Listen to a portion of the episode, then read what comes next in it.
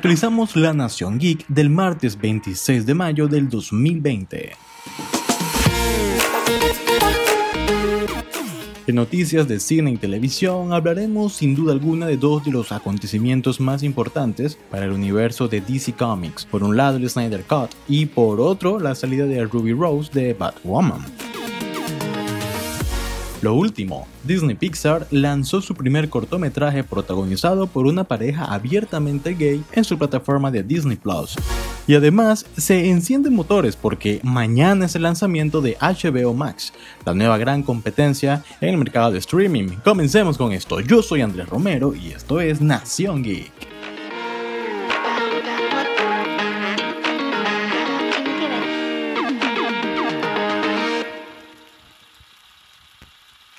El universo de DC en la gran pantalla ha tenido más momentos negativos que positivos. Iniciaron con una excelente cinta de Superman, luego nos dejaron algo dudosos con Batman vs. Superman, Escuadrón Suicida no fue lo que esperábamos, pero afortunadamente salieron cintas como Wonder Woman, Aquaman y Shazam que devolvieron algo de alivio a los millones de fans de estos personajes. En la pantalla chica, la suerte ha sido todo lo contrario ha podido consolidar su universo titulado Arrowverse y al mismo tiempo sus series han cosechado grandes índices de audiencia. La más reciente ha sido Batwoman, que con críticas mixtas llegó este año con su serie en solitario y logró colarse por una segunda temporada confirmada. El detalle es que la serie se ha quedado sin su protagonista y el panorama ahora se vuelve menos alentador, aun cuando los productores confirman que la segunda temporada de la serie sigue en pie. La razón de la salida de Ruby Rose no fue confirmada por Warner ni mucho menos por la propia actriz, quien solo se limitó a dar las gracias al equipo de producción por haberle permitido hacer parte de este gran proyecto. Sin embargo, recientemente, reportes del personal de producción han revelado que la decisión de Rose no fue completamente de ella. Al parecer tenía tensión en el set de rodaje porque no estaba cómoda con las largas jornadas de grabación, así como el no poder acostumbrarse al ambiente en Vancouver, lugar donde se rodó la primera temporada de la serie. El reporte también dice que la actriz nunca estuvo contenta en el proyecto y que nunca dio lo mejor de ella, y la producción decidió, junto a Ruby Rose, que lo mejor era no continuar más. Ya se encuentran en la búsqueda de la nueva candidata para Batwoman y Ruby Rose se dedicará más al cine, que según fuentes realmente es lo que le gusta hacer. Liga de la Justicia fue para muchos una de las peores cintas de los héroes de Warner, llevando incluso a la productora a no continuar con el universo que estaban planteando y seguir con películas individuales de los héroes que estuvieran funcionando en la taquilla. Fuertes rumores apuntaban a que la versión que vimos en cine de Liga de la Justicia fue fuertemente modificada por los productores y desafortunadamente la visión de Zack Snyder se fue al piso un rumor que corrió en boca de todos es que existía otra versión, la versión de Zack Snyder, el famoso Snyder Cut, del que todos tienen fe que pueda ser una realidad. Warner confirmó que veremos una nueva versión de la película, efectivamente, la versión de Zack Snyder, la versión rodada por el director y que será estrenada directamente en su plataforma HBO Max el próximo año.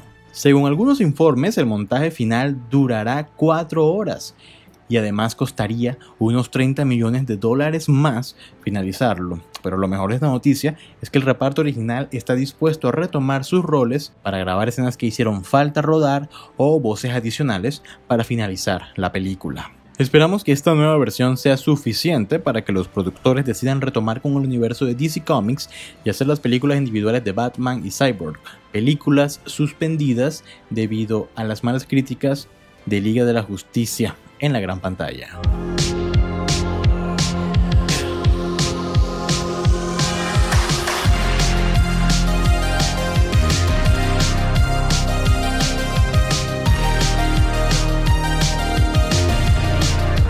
Lo último, de Disney Plus podemos decir que ha logrado mantener a los usuarios enganchados con una que otra producción. El caso de Out, un cortometraje de Pixar, supuso emoción para muchos durante este fin de semana, al ser el primer proyecto de la Casa del Ratón protagonizado por una pareja abiertamente gay.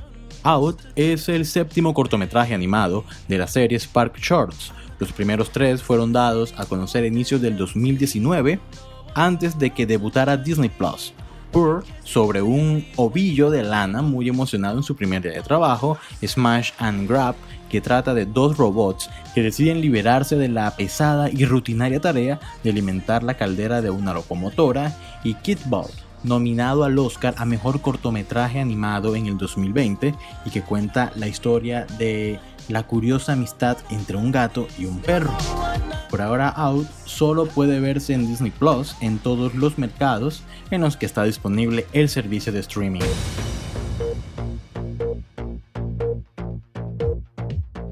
Algo que supone emoción es el lanzamiento de HBO Max en los Estados Unidos el día de mañana.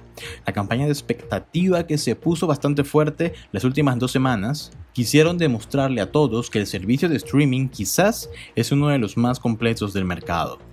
Desde contenido para niños a cargo de Plaza Sésamo, series animadas exitosas como South Park o los Looney Tunes, y series líderes de sintonía como The Big Theory y Game of Thrones harán parte del catálogo de esta nueva plataforma que ya ha sumado a su lista al Snyder Cut con su Liga de la Justicia.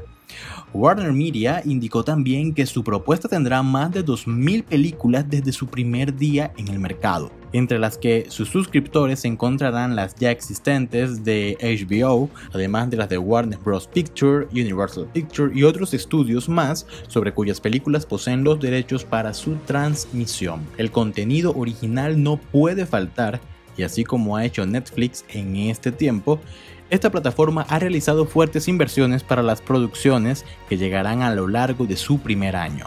El servicio ostenta ser el más costoso del mercado, con un valor de 14,99 al mes. Podrán hacerse con contenido premium de HBO, Max Prime y por supuesto Warner Bros. Media. Este año aún falta un nuevo servicio por ingresar a la pelea de streaming que es Peacock de NBC Universal el próximo 15 de julio un año bastante cargado con contenido por streaming. Hasta aquí este episodio, recuerden seguirnos en todas nuestras redes sociales como Geek Nación y a mí como Andrés Maur 92. Nos volveremos a escuchar en otra oportunidad, yo soy Andrés Romero y esto fue Nación Geek.